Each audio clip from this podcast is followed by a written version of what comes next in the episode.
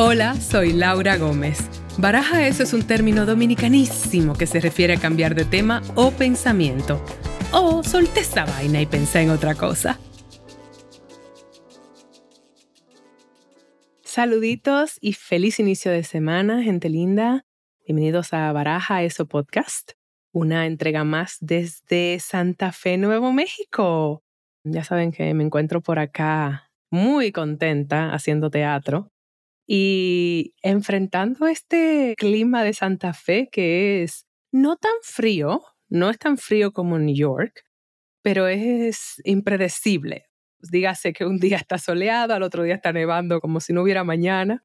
Y bueno, precisamente eso va a ser parte de la conversación de hoy con mi invitada, que es la cantautora argentina Carolina Mama.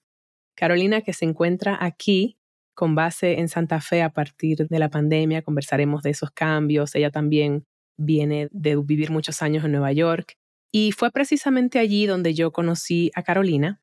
Yo la vi en un concierto, bueno, una presentación que ella tuvo con su banda en Brooklyn y quedé transformada en ese momento o afectada increíblemente por su fuerza, por su había una conexión como muy visceral con la tierra y su tipo de música y, y bueno, quedé fascinadita y específicamente con una canción de la cual conversaremos en el episodio que me hizo en el instante darme cuenta que yo tenía que conversar con esa mujer y que iba a haber muchas cosas que iban a salir de allí.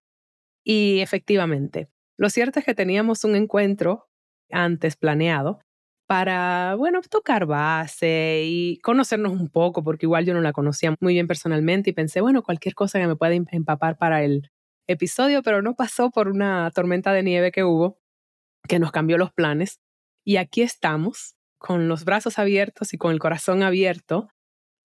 aquí estuvimos en este episodio conversando de manera muy honesta y salieron unos momentos hermosos y yo creo que de verdad que fluyó no hubo necesidad de hacer ese encuentro, lo vamos a tener porque queremos, pero pues van a ver, van a ver. Yo les invito a escuchar y, y de verdad que fue a muchos lugares esta conversación, que me parece además lugares que fueron muy necesarios, muy importantes y la palabra del episodio sumamente vulnerables. A continuación, Carolina Mama.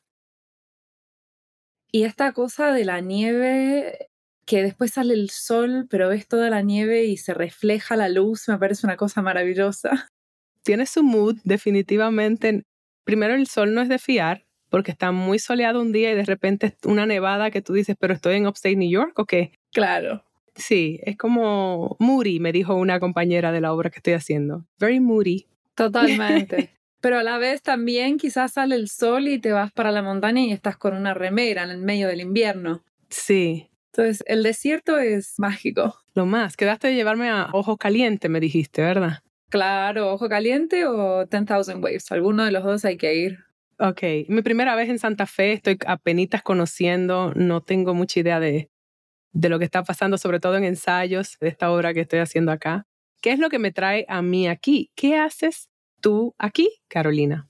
Yo me mudé hace un año de la ciudad de Nueva York, que vivía ahí casi nueve, Sigo ida y vuelta, ¿no? Entre el East Coast y el West Coast, pero al haber pasado todo COVID en Nueva York, necesitaba un break. La transformación que trajo el COVID. Total. Yo me mudé a Santo Domingo. ¿Sí? Bueno, cambié de base, lo mismo, con un pie ahí, pero el otro en diferentes sitios, igual que tú. Para mí de este lugar lo que a mí me atrajo es que es muy parecido al norte de Argentina, que es ah. de donde yo aprendí la música que hago y la calma del desierto que nunca la había tenido porque yo he vivido siempre en Metrópolis. Y dije, bueno, ¿por qué no probarlo? No sé si me bancaría estar acá las 24 horas del día, todos los días del año, Ajá. porque viajo mucho, pero para volver una base, sí se siente bien. No sé si es el lugar donde quiero echar raíces. Me siento más cerca del mar para echar raíces. Ah, ¿dónde estoy yo? Al lado del mar. Claro. Pero escucha, me parece súper válido y muy interesante precisamente que de ese caos que fue lo que nos trajo la pandemia, buscásemos como seres humanos, como artistas, como mujeres, paz. Y me parece más válido aún que el tipo de música que tú haces ahora te llamó la montaña, porque esencialmente vienes del jazz, o corrígeme si estoy equivocada. Vengo del jazz y la música folclórica. Ok. Mi background desde pequeña fue la música folclórica latinoamericana y ya al final de mis 1920s, ahí a los 20, me pasé al jazz por un grupo de hombres que me empezaron a presionar. Sí. Dejé el escribir, dejé el tocar la guitarra, empecé a cantar. Y sí, obtuve una formación por una beca en Nueva York, pero al final del día me siguió tirando las raíces y fue una muy buena formación, pero no era lo que yo quería hacer. Pero me parece genial porque de esa base, entonces que hiciste una fusión en cierto modo. Exacto, total. Porque me gusta mucho la improvisación y eso es algo que me parece fabuloso del jazz, que a veces se abre el espacio a crear en el momento. Ese vértigo que uno tiene. El jazz es lo más. es muy bello. Sí. Y mezclar eso con la música folclórica y generar esos momentos en la canción me parece una cosa muy linda para el vivo. Ok. Ahora que mencionas eso de la música folclórica del norte de Argentina, ¿dónde en el norte de Argentina? Bueno, yo mucho la música que aprendí fue en Salta, Salta y Jujuy, pero Salta por sobre todo. Ay, Jujuy. La conozco por Guillermo. ¿Cómo se llama? Cordero. Ay, Dios mío, se me va el nombre. ¿Quién? El músico, apellido Cordero de tu país. Ay, Dios mío. Bueno, ya me acordaré. Ok, ok. Es una canción que menciona a Jujuy y también lo tiene un amigo cineasta. Él es rosarino, pero tenía a Jujuy en su guion y lo tengo muy presente. Quería preguntarte sobre eso, sobre esa música que, o sea, mencionaste que un grupo de hombres te llevó al jazz. ¿Qué significa eso para ti? Positivamente, quizás. A veces necesitamos esa libertad que tienen los hombres para atrevernos a hacer cosas. O si fue una imposición, ¿cómo lo sentiste? Creo que son un poco de ambas. Yo era muy jovencita y ellos eran músicos un poco más formados. Yo tenía como toda una formación mucho más folclórica de escucha, de tocar percusión, de cantar y ellos eran músicos que habían estudiado y que leían partituras, que para mí lo otro también es estudiar. Sí. Yo siempre estuve muy atraída a la música latinoamericana y desde muy chiquitita era fanática de escuchar música de Colombia, de Venezuela, de Perú, de Brasil, no sé ni de dónde me salió porque no era de mi familia, no hay ningún artista en mi familia. Fue bonito entrar en contacto con el jazz, no voy a decir que no, y, esa presentación decir, a ver, existen herramientas para poder escribir y componer y experimentar, pero por momentos se sintió una imposición. Hmm. Porque yo en ese momento escribía canciones y ellos me decían que mis canciones eran muy tristes. ¿Por qué no hacer algo un poco más divertido y que yo era tan buena en el escenario? Entonces, ¿por qué no demostrar esta cosa, creo yo, de la imagen de la mujer complaciendo? Como, bueno, voy a subirme al escenario y voy a complacer. Fue bello, pero no era yo. Era una parte mía que estaba explorando y fue lindo entrar en ella y también dejarla ir, como bueno, esta soy yo y la dejo ir, que creo que como artista es muy importante explorar mucho qué es quién uno es, porque es muy fácil como ver imágenes hoy en día con el mundo digital que vivimos y pensar que uno tiene que ser esa imagen o ese sonido y es muy difícil encontrar esa esencia si tenés tanta estimulación alrededor. Mira, dices como artista, pero yo creo que como persona. Total. Estamos constantemente bombardeados y bombardeadas de quiénes somos o por la publicidad o por el marketing. ¿Quién carajo soy? Yo estoy como mujer explorando quién soy y aprendiendo ahí un poco en esta edad de mis 40 como a quitarme todas esas capas que no me quedan. Entonces me identifico tú entonces qué has ido descubriendo quién es Carolina Mama. Entonces, musicalmente hablando, y quizá como persona también, porque tú y yo compartimos unos datos ahí de nuestra vida. ¿Qué has ido descubriendo? Bueno, creo que un poco de las cosas que descubrí es que no necesito ser la supermujer ah. que puede todo sola. Esa es la número uno y que hasta el día de hoy me la encuentro en el espejo a veces y digo, no, no todo el tiempo tengo que ser y poder con todo, todo el tiempo se puede ser vulnerable, se puede mostrar esa vulnerabilidad en el arte que uno va haciendo y en el día a día. Ese es uno de los encuentros más grandes, creo. Qué hermoso, porque es que lo estoy viviendo, lo estoy viviendo yo también. Y creo que tiene que ver también con eso de precisamente de las estructuras sociales que vivimos. Yo creo que lo estás diciendo y digo, wow. Tuve una sesión de terapia buenísima sobre esto el otro día. Mm. Y yo estaba así, pero vamos, como muy frágil con ese tema, porque es lo que me está como costando llegar ahí. Y me parece tan bonito que lo expreses, porque creo que entonces es algo que uno va como compartiendo, ¿no? No sé si es un tema de las mujeres o si es más amplio que eso, pero creo que a las mujeres definitivamente nos pasa bastante por ese condicionamiento social. Puede ser que sea un poco de todos, pero yo estoy de acuerdo un poco que es más de las mujeres, porque nuestra generación, yo estoy en mis 30, vos estás en tus 40, pero estamos en una misma generación. Y si ponemos a pensar en nuestras madres y cómo nuestras madres vivieron, el hecho de que nosotras seamos la primera generación de decir, bueno, a ver, quizás no necesito tener un marido y un hijo y la casa y tener que quedarme en la casa, que lo respeto, pero es una generación de mujeres que están buscando armar familia de otra forma, los amigos a veces son familia, la soledad y el afrontar esa soledad y no ocuparla en el cuidado del otro, que estamos muy criadas, creo yo, sobre todo las mujeres latinoamericanas, a cuidar. Sí. Cuidar del otro, cuidar qué le pasa al otro. Para mí viene de ahí mi movimiento de la vulnerabilidad, porque dejar eso como que siento que tengo que mostrarle a todo el mundo, yo soy muy fuerte y que puedo con todo. Y la realidad es que no puedo con todo. Y no, y la realidad es que en parte también tiene que ver con la crianza, una observación también que mencionas a Latinoamérica, un poco partiendo de ahí, de cómo se ve la vulnerabilidad. O sea, a los hombres, obviamente, sabemos esa historia, los hombres no lloran. Olvídate del tango, que ese es otro, otro approach. Total. Pero el nuestro es un poco eso, de ser la cuidadora de los demás, pero no tuya. Eso. No autocuidado, ni siquiera procesar cuando necesitamos cuidado. Y en mi entorno, mi lucha con el tema de la vulnerabilidad personalmente, yo creo que tiene un poco que ver con eso que decías de la generación de nuestras madres versus la nuestra, de la independencia, de tal. Pero al mismo tiempo se confrontan, de eso trataba mi sesión de terapia, estas dos Lauras. Una que sí quiere apoyo, una que sí quisiera un abracito, una que necesita a sus amigos. Sí.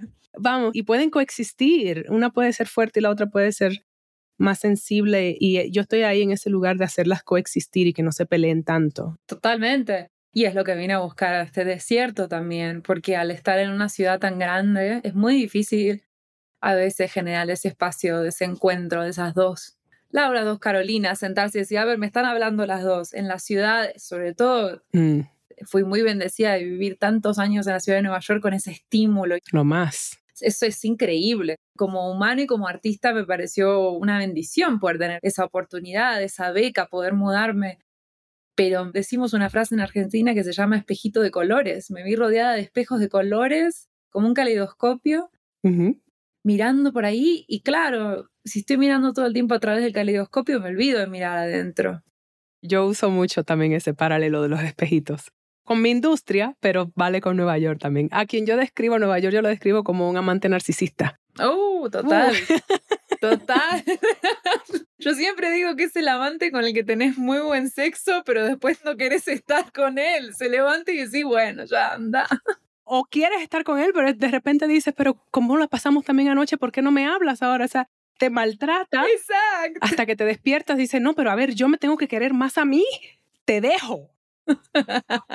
Totalmente. Me gusta. Sí, leave it to love it. Así funciona Nueva York. Voy a incorporar eso del amante narcisista, lo voy a guardar. Te lo presto, te lo regalo, escribe una canción. Sí, sí. Entonces, me da curiosidad tu beca. ¿La beca fue que te llevó de Argentina a Nueva York? Sí. Ok. Yo sabía que me quería ir de Argentina. Tenía una carrera muy buena ahí como música y como cineasta, las dos cosas. Pero sabía que había como, no sé cómo explicarlo explícalo para la audiencia, pero yo te entiendo. Una sensación de techo, de techo, como bueno, está todo acá armado y como que podía cerrar los ojos e imaginarme cómo iba a ser mi vida hasta los 70, 80 años si me quedaba ahí. Que igual estoy siendo un poco soberbia al decir eso porque perfectamente la vida podría haberme llevado para cualquier lado si me quedaba, pero había la sensación de explorar y bueno, hoy en día, muchos años después, de entender la identidad de un, inmigrante, que es una cosa maravillosa. Lo más. Es lo más. Para eso es un poco de eso, ¿sabes? Sí. La identidad del inmigrante, de armarse solo, de irte.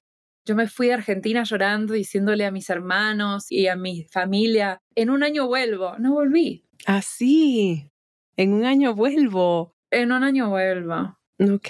Yo me fui sin tener en la mente idea de que regresaba. Ok.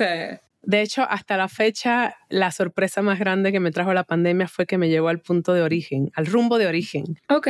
Y que tengo amigos que me dicen, Laura Gómez dejó Nueva York. No lo puedo creer. Yo creo que mi familia no se lo cree, ¿sabes? Pero sí tiene sentido. Lo que dices del tema del inmigrante y de construirse me parece una hermosa poesía alrededor de esa identidad. Total. Sí, es que es una identidad que se transforma todo el tiempo. Y a veces la gente dice, no sé, está este mito, ¿no? Los argentinos aman mucho Nueva York. Ah, te fuiste a vivir a Nueva York, vivís increíble. No. No, es una ciudad muy difícil. Estados Unidos es un país que para quedarte y querer quedarte te necesitas trabajar mucho y demostrarle al gobierno y también esa identidad que se empieza a construir al conocer gente de todo el mundo.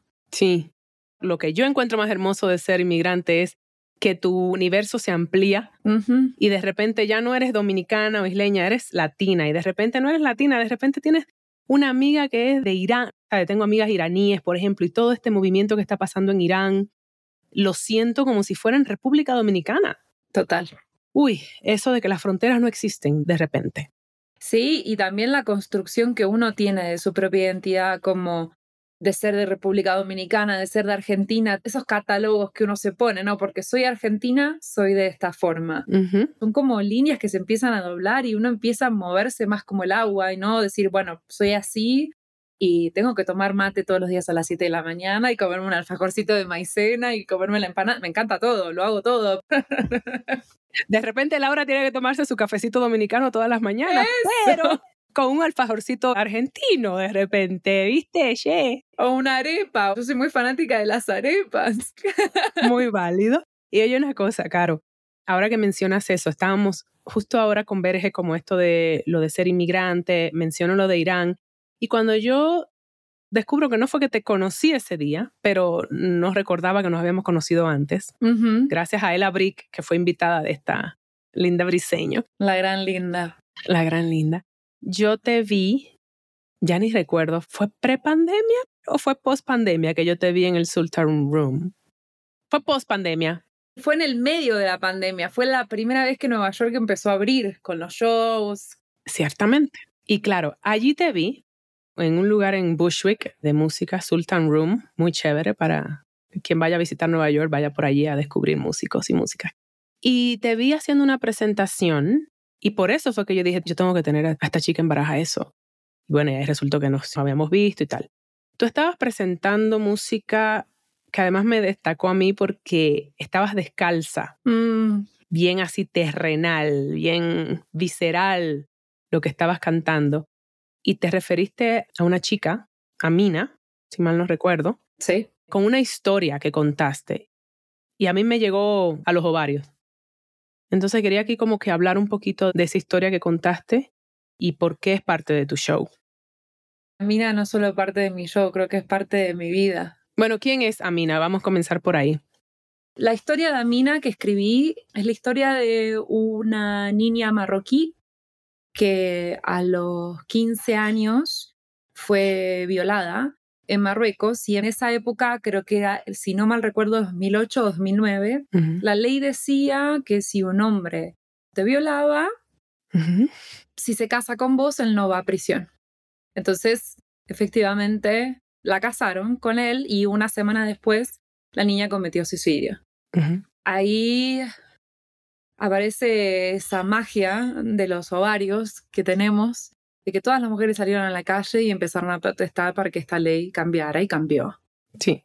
De ahí nace la historia de Amina. Esta historia nació yo viajando por Marruecos, buscando estudiar música marroquí hecha por mujeres, que recién este último año una gran amiga venezolana produjo un disco de esta música, Miriam Elaji, de la música de Hawariat, que es una música que las mujeres solo, en general, la tocan y la cantan en ceremonias, pero los hombres son en general los que están ahí. Y yo cuando viajé allá por dos meses y estuve en el desierto, mientras más me metía, menos mujeres veía. Mientras más estaba, más veía a las mujeres adentro.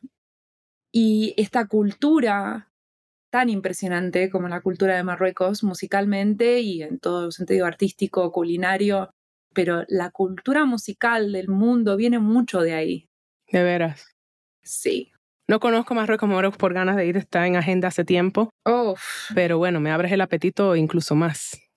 Y bueno, ahí nació. Yo empecé y dije, bueno, a ver, voy a empezar a estudiar. Empecé a estudiar la historia de la mujer en Marruecos y bueno, llegué a la historia de esta mujer, de esta niña, y escribí esta canción porque como argentina, como mujer, como mujer que ha sufrido cosas así, y como argentina, que las mujeres argentinas son increíbles en este sentido, yo admiro mucho al feminismo en mi país, me parece una cosa maravillosa lo que ha generado y formé parte del colectivo cuando vivía allá de Ni Una Menos.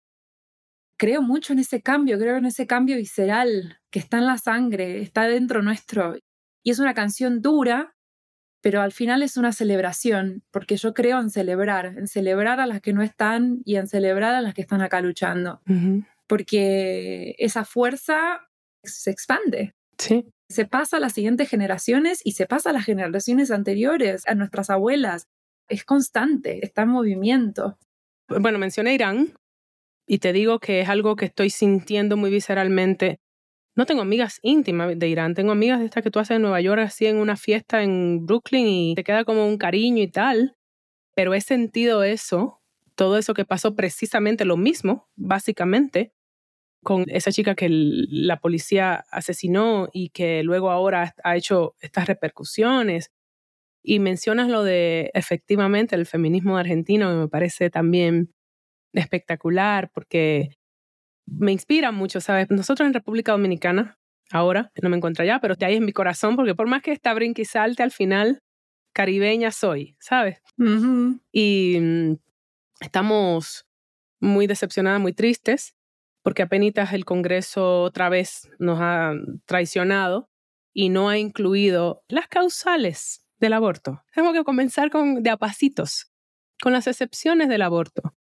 una mujer en mi país puede ir a prisión poner un aborto así se esté muriendo.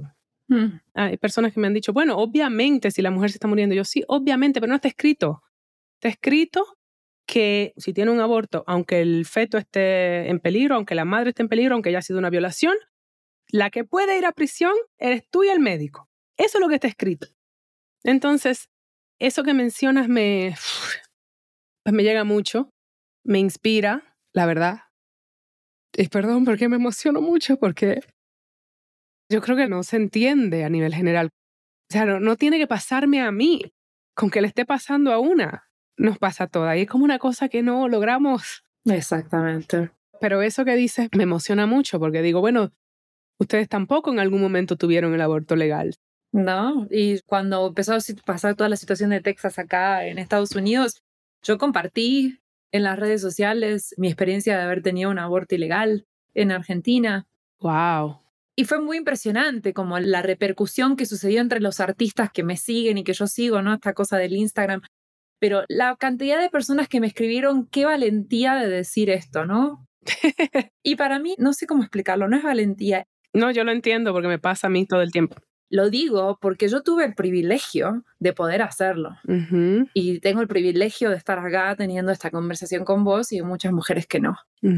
Día a día. Y forma parte de nosotras esta lucha, pero bueno, el otro día justo escuchaba en los Golden Globes un discurso, decían, claro, forma parte de la mujer, pero el 50% de la población son hombres, entonces nosotras podemos hacer muchísima lucha, como lo que contás ahora de Dominicana, pero al final mucha gente que es la que termina escribiendo esas leyes, lamentablemente son hombres. No, no, en mi país el 98% del Congreso son hombres. Ahí está el cupo de ley de mujer de Argentina, que hoy en día, por ley, los lugares tienen que programar 50% mujeres, LGTB, todo esto en la danza, en el teatro, en la música, el hecho de que en los congresos tengan que estar representadas.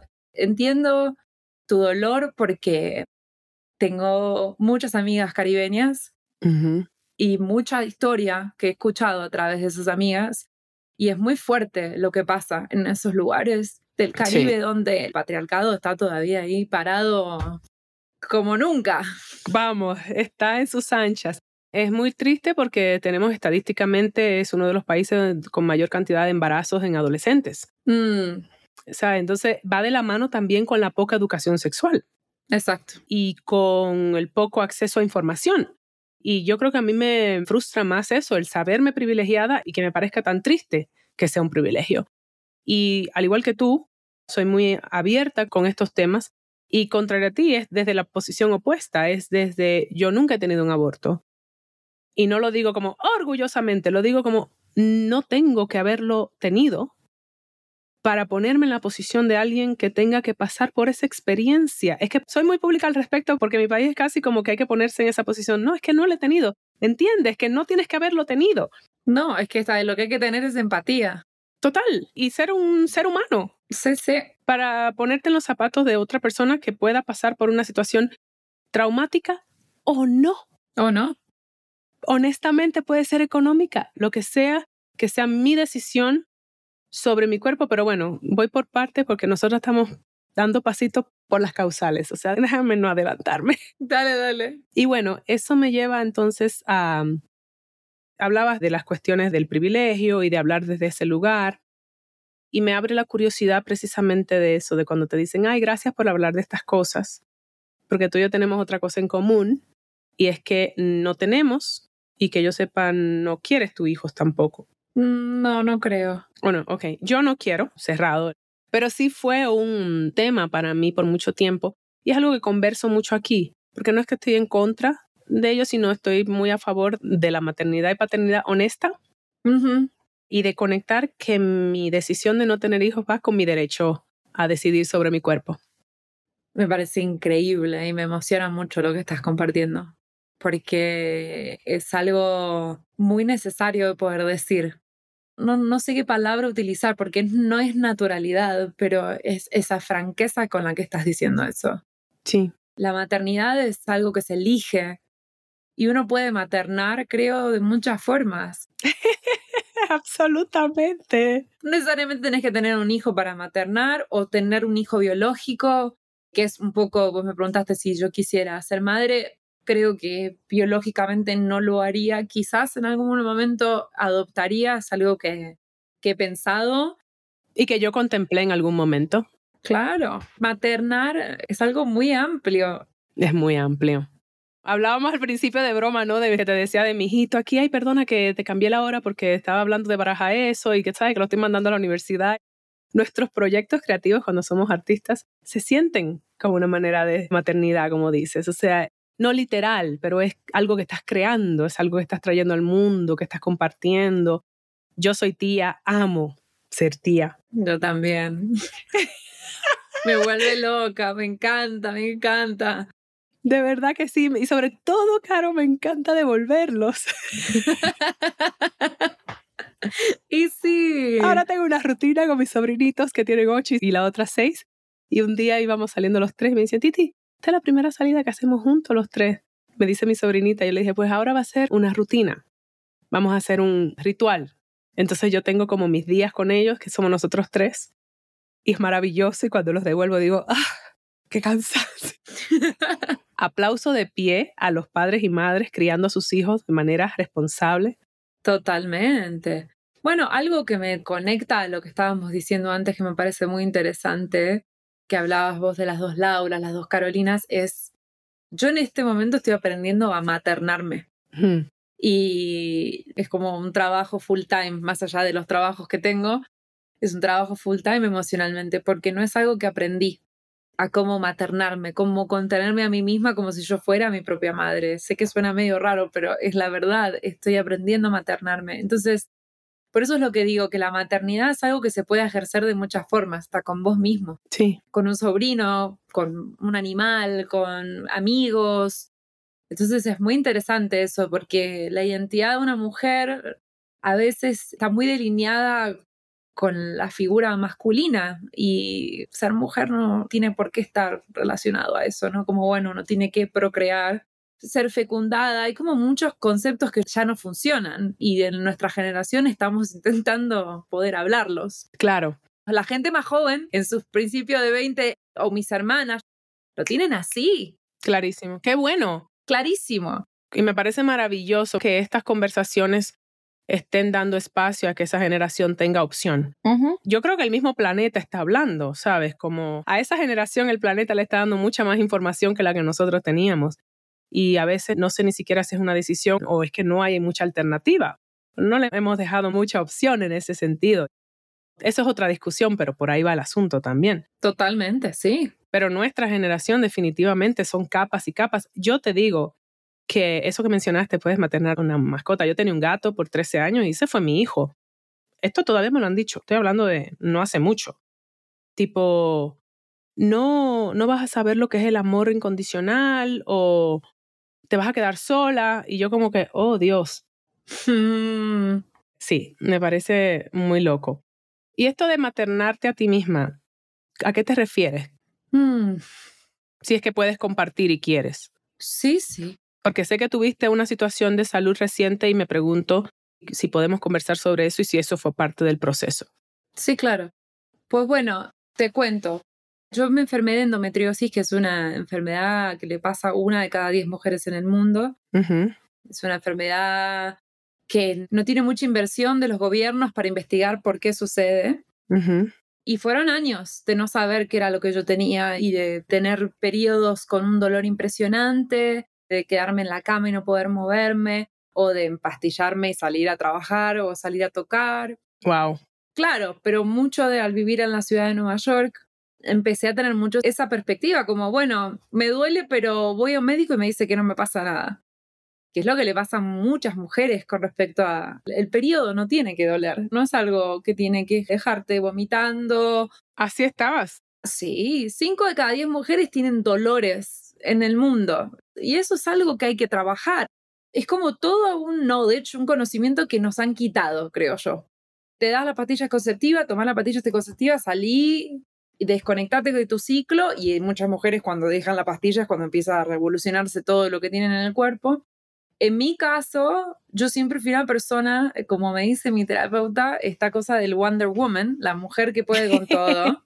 Ajá. Entonces yo seguí hasta que un día yendo a un ensayo, me desmayé en la calle. Ah, no. Claro, me tuvieron que llevar a un hospital y de otro de ahí al otro hospital y bla, bla, bla, me hicieron una cirugía y me diagnosticaron, pero ni siquiera me operaron de lo que me tenían que operar, me operaron de otra cosa. Ese fue el momento como un quiebre, un quiebre en mi vida como mujer, un quiebre en mi vida como artista, como persona, como humano, decir, ah, bueno, hasta acá llego. Porque yo seguir mi vida sin contenerme, sin escuchar y escuchar a mi cuerpo y qué es lo que me está pidiendo, no tiene sentido. Me tengo que poder maternar, me tengo que poder cuidar. Bueno, parte un poco de lo que hablábamos, del poco procesarnos, de la vulnerabilidad. Me imagino que de ahí estás también trayendo muchas de estas conclusiones. Total, sí, y la vulnerabilidad y también poder crear desde esa vulnerabilidad, poder hacer desde esa vulnerabilidad y decir, no sé, ponerle que estuviésemos haciendo este podcast ahora y yo te dijera, bueno, Laura, estoy con un poco de dolor, podemos ir un poco más tranquilas, poder comunicar eso, llegar a un espacio de trabajo sí. y decir, me está sucediendo esto. Y que la otra persona diga, ah, bueno, está bien, vamos a trabajar de acuerdo a las necesidades que vos tenés. Estuve en contacto con muchas artistas en Nueva York que tienen endometriosis, una gran artista de Broadway. Y claro, ella tuvo que enseñarle a todo el cast de que ella tiene días de que no puede estar al 100% y que igual puede hacer su trabajo. ¿Se entiende un poco lo que estoy diciendo? Claro. Las dos cosas pueden coexistir. Exactamente. Es como pedirle, no sé, a una mujer embarazada que sigue trabajando, que tenga el mismo endurance que cuando está hablando y tiene un bebé que le está, no sé. ¿Qué es Rihanna qué? Por favor, qué cosa maravillosa. Y aparte escuché muchas críticas de muchos hombres online y yo decía, no entendés, no entendés nada si estás criticando a Rihanna en este momento, porque un aplauso a esa mujer, todo lo que hizo. Yo me quedé de una pieza. No lo vi en vivo, lo vi después, y entre Rihanna y la intérprete de Rihanna de, de señas, la intérprete fue increíble. Estas son las dos MVP de la noche, no sé qué te diga. Está bien, Rihanna, lo que tú quieras. Y mm, algo pasó muy particular en tu condición y en tu situación. Eh, hablemos del sistema de salud de Estados Unidos. Uf. Por favor, que yo creo que igual en Latinoamérica equivaldría un poco, pero aquí que se supone el país más rico del mundo, que yo siempre digo eso, pero no tiene seguro médico para sus ciudadanos. O sea, una cosa loquísima.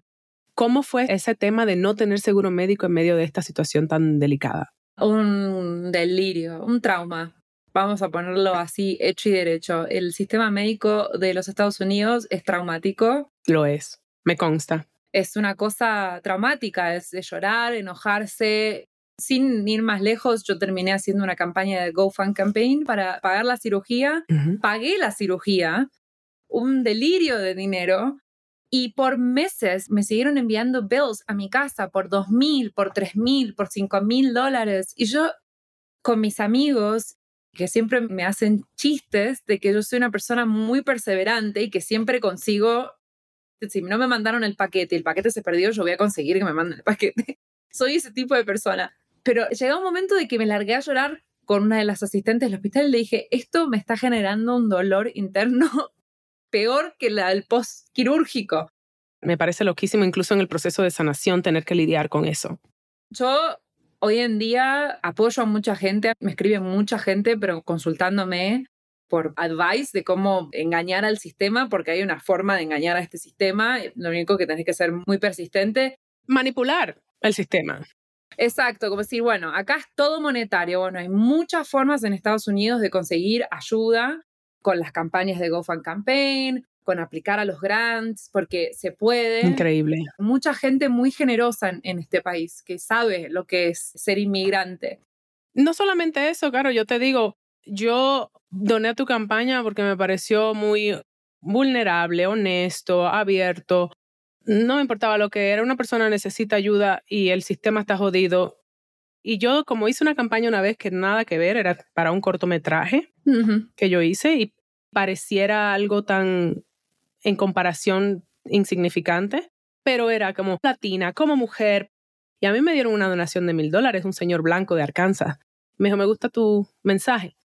Entonces, conectándolo un poco a eso que decías, creo en que esta persona necesita mi ayuda por H por R y en el caso tuyo, ser tan honesta con tu situación y sabiendo uno lo que es el sistema, pues me pareció súper válido. ¿Cómo te sentiste con esa campaña y con todas las respuestas que recibiste? Bueno, es que algo que se me viene, que me genera mucha emoción y que quiero compartir es, no hay necesidad de sufrir en silencio. No. No la hay menos hoy en día con la capacidad que tenemos para transmitir. No hay necesidad de pensar que uno está solo y que los sistemas así médicos te pueden aislar a un nivel donde perdes la esperanza, porque se puede, yo creo que se puede. Y de la forma que se puede es siendo honesto y contando. Yo armé la campaña, junté el dinero en dos semanas, que eso también fue como una cosa surrealista, ¿no? Un día me levanté y mi mejor amiga una guitarrista española me dice, Carolina, llegaste al Go, no lo puedo creer, dos semanas, ¿cómo haces esto? Y yo me dije, no lo puedo creer. Pero de ahí me escribió mucha gente. No gente que donó, sino gente que veía mi perfil y decía, ¿cómo lograste esto? Yo decía, bueno, mira, me acerqué a toda esta gente. Le escribí a gente que tenía un alcance más grande que el mío. Fui honesta de que era lo que me estaba sucediendo. No sé, eso creo que se resume en lo que acabo de decir, no hay necesidad de sufrir en soledad, en silencio. Hermoso eso, y sobre todo en estos tiempos, mira, toda esa pandemia, como nos aisló, y hay que romper esa, ese cascarón y volver a ese lugar un poco de comunión y de comunidad. Nos necesitamos, tú lo decías al principio. No tengo que hacer esto sola. Total. Bueno, me pasó mucho con hombres con los que trabajo, porque trabajo como músico y me contratan y yo trabajo para sus proyectos, que muchos de estos hombres, cuando yo empecé a estar mal físicamente, como que no entendían si yo cancelaba o mandaba un sustituto. Y claro, al hacerlo público, mucha esta gente me escribió pidiéndome perdón. Perdón que no supe entender. La gente tiende a juzgar más rápido que quizás preguntar. Como, ah, no podés hacer esto. Bueno, quizás porque, no sé, esto. No, no, eh, ¿querés preguntarme por qué está sucediendo lo que está sucediendo? Claro, porque no pareciera que tiene esa envergadura o que tiene esa gravedad. Solo el que lo está pasando puede comprender. Yo lo pienso desde, te levantas un día, estás con tu periodo y estás con dolor y tenés que ir a ensayar todo el día. ¿No se lo podés comunicar al director de la obra? Mirá, hoy no estoy al 100%. Sí. Hoy estoy con calor, estoy mareada, tengo náuseas, necesito comer más. El conectarse con el cuerpo, que yo siento que es fundamental a la hora de, de trabajar como trabajamos nosotras, que es viajas, estás en otro lugar, estás sola, tenés que estar de tu casa, quizás el hotel, que qué vas a comer. Yo tengo tres operaciones de rodilla, la nieve me afecta. Me parece muy interesante eso porque con la compañía de teatro que estoy trabajando aquí, con el Santa Fe Playhouse, estamos haciendo esta The Baby Monitor que se presenta todo el mes de marzo. Y en ensayos, yo no lo entendía al principio, pero ahora como lo estás poniendo y si se siente bien, hacemos un chequeo de en qué lugar estamos. Puedes ponerle número o no, del 1 al 10.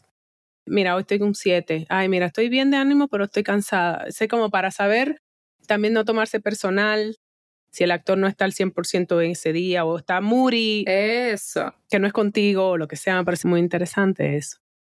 Y bueno, me parece maravilloso que recibiste todo ese apoyo, me parece una señal precisamente de que un poco de humanidad y de esperanza, que a veces vamos mucho a lo, este mundo de mierda, pero creo que hay muchas cosas que celebrar. La verdad, y tu testimonio da prueba de ello. ¿Dónde estás ahora en cuanto a tu salud, profesionalmente, personalmente? ¿En qué números, del 1 al 10, si le quieres poner número o no? Y si lo puedes describir, te encuentras. Mm, afortunadamente con mi salud estoy muy bien. Obviamente sigo en proceso de, recuperación y reencontrándome porque mi cuerpo se cambió mucho de, luego de esta última cirugía. Pero reencontrándome con mi propio útero, con mi propio cuerpo. Qué bien a nivel profesión, es como si tuviese todas las cartas adelante, porque la vida me ha dado hoy en día la baraja para poder elegir, me han dado una cantidad de, pues tengo todas adelante, es una cosa medio loca. Mi proyecto, que es mi proyecto solista que voy a grabar en los próximos meses, tiene una cantidad de posibilidades y estoy tan feliz y abrumada a la vez decir, bueno, ¿cuál es el camino? Porque estoy muy agradecida de haber conocido gente maravillosa que me está apoyando en este proceso de crear mi propio disco solista. Pero es, eso, es como, bueno, uno elige, es muy loco, es muy bonito, sí, bueno, elijo esta carta y es otro juego. Pero bueno, es armando mi mano, armando mi mano, viendo que, cuáles son los, los jugadores que voy a elegir. Esto es un caso en que baraja eso, que es un término dominicano que se refiere a cambiar de tema cuando algo no está funcionando. Ah, Funciona literalmente como baraja eso para que funcione para ti. Está barajando ese proyecto hacia ti. Total. Desde otro lugar, no desde el lugar de la... ¿Del miedo? No, de la supervivencia. De no producir para sobrevivir, sino de producir porque quiero crear eso. Que mucho del arte que yo he hecho, que ha sido maravilloso, viene mucho atado a la supervivencia. Hago esto porque esto es lo que a mí me permite seguir adelante. Que entiendo. Y ahora es, hago esto porque lo elijo y quiero contar esto. Esto es lo que yo soy. Qué regalo. Entonces es, vertiginoso, no voy a decir que no. Pues yo te auguro mucho éxito con tu proyecto. El simple hecho de sentirlo y estarlo viviendo parece maravilloso. Me parece que ya eso de por sí es un primer paso hacia un gran logro. Es muy gracioso porque teníamos pendiente vernos ayer y yo quiero aclarar aquí a esta audiencia que Carolina y yo nos vimos una vez en Nueva York Yo la vi tocar y cantar y dije, debo tenerle embaraja a eso. La saludé afuera, nos dimos un abrazo. Caro me acordó que nos conocíamos y quedamos ahí. Y no nos hemos vuelto a ver desde ese entonces. No. Ayer quedamos de ver, bueno, no cuando sale el episodio, sino cuando estamos grabando. Y aquí cayó una nevada. Sí, sí, que la sigue cayendo. Yo estoy ah, está cayendo ahora de nuevo. Ya me volví a Argentina, ¿viste? Y no nos pudimos ver. Y parte de la razón que yo quería verte era, bueno, déjame ver. Casi que cancelo hoy. Digo, ay, pero no, no. Yo sé que va a fluir esta conversación porque yo lo vi todo en el escenario ese día. Mm. Así que para mí eso, sin mapa, yo sabía que podía hacer música como el jazz, hoy. Tomo eso como un piropo para las dos, total. Yo también pensaba, venía acá en el auto y decía, bueno, no sé, no hemos hablado de qué va a ser esto, pero... Y ahora te voy a decir, quizás porque no ves por la ventana, está nevando de vuelta como un... Estoy frente a la ventana, lo estoy viendo la nieve caer. Esto es una locura. Ya no voy para el gimnasio, aparentemente. Me ha encantado, me ha encantado hacer música. Es efectivamente un piropo un cumplido para ambas.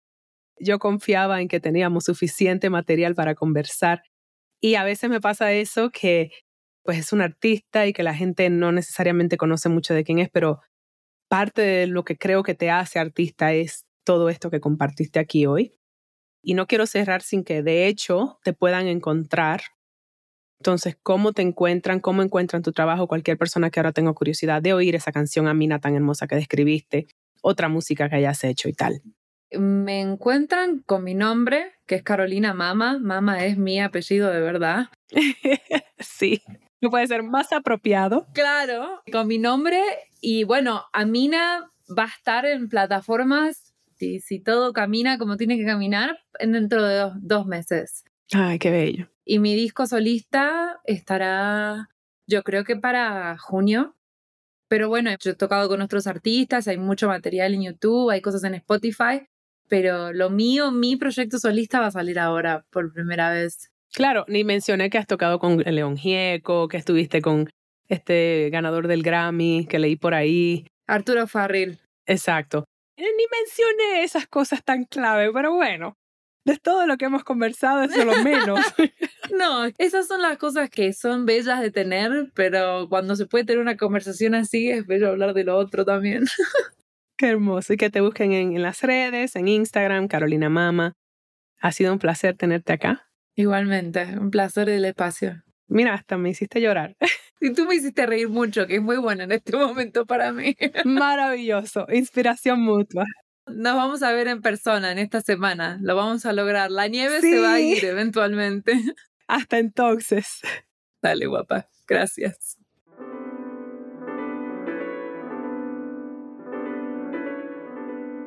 Carolina me hizo llorar. Lo mío fue una frustración, una frustración que tengo un poco ahí, pero creo que esa misma invitación a la vulnerabilidad la acepté y ella transmite algo muy honesto y muy hermoso. Espero que lo, lo hayan podido captar. Creo que esto es un episodio que vale la pena compartir. Si quieren abrir ese espacio e incluso presentar tanto a Carolina como a Baraja eso, porque es una de las cosas que me guía a mí cuando tengo estos episodios. A veces tengo personas tan talentosas y me causa gracia que al final hay un poco adelantamos y todo por ay, bueno, se me olvidó decir que has cantado con esto, pero se trata, como bien dijimos, del proceso de estas personas de vida y eso es lo que les hace tan maravillosos artistas. Y creo que este episodio en particular, por lo que Carolina pasó con su situación de salud, podría ser de referente y de ayuda para muchas personas. Así que les invito a compartirlo con otros para que nos encuentren y ya saben, como siempre, lo de siempre, mándennos su cariñito en las redes sociales.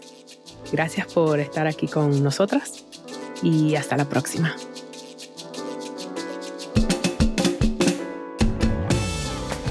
Baraja Eso ha sido creado y coproducido por mí, Laura Gómez, junto a mi tribu caribeña de Yuca Lab. Música original de Stu Mindeman. Síguenos en nuestras redes sociales, arroba baraja eso podcast y arroba ms Laura Gómez.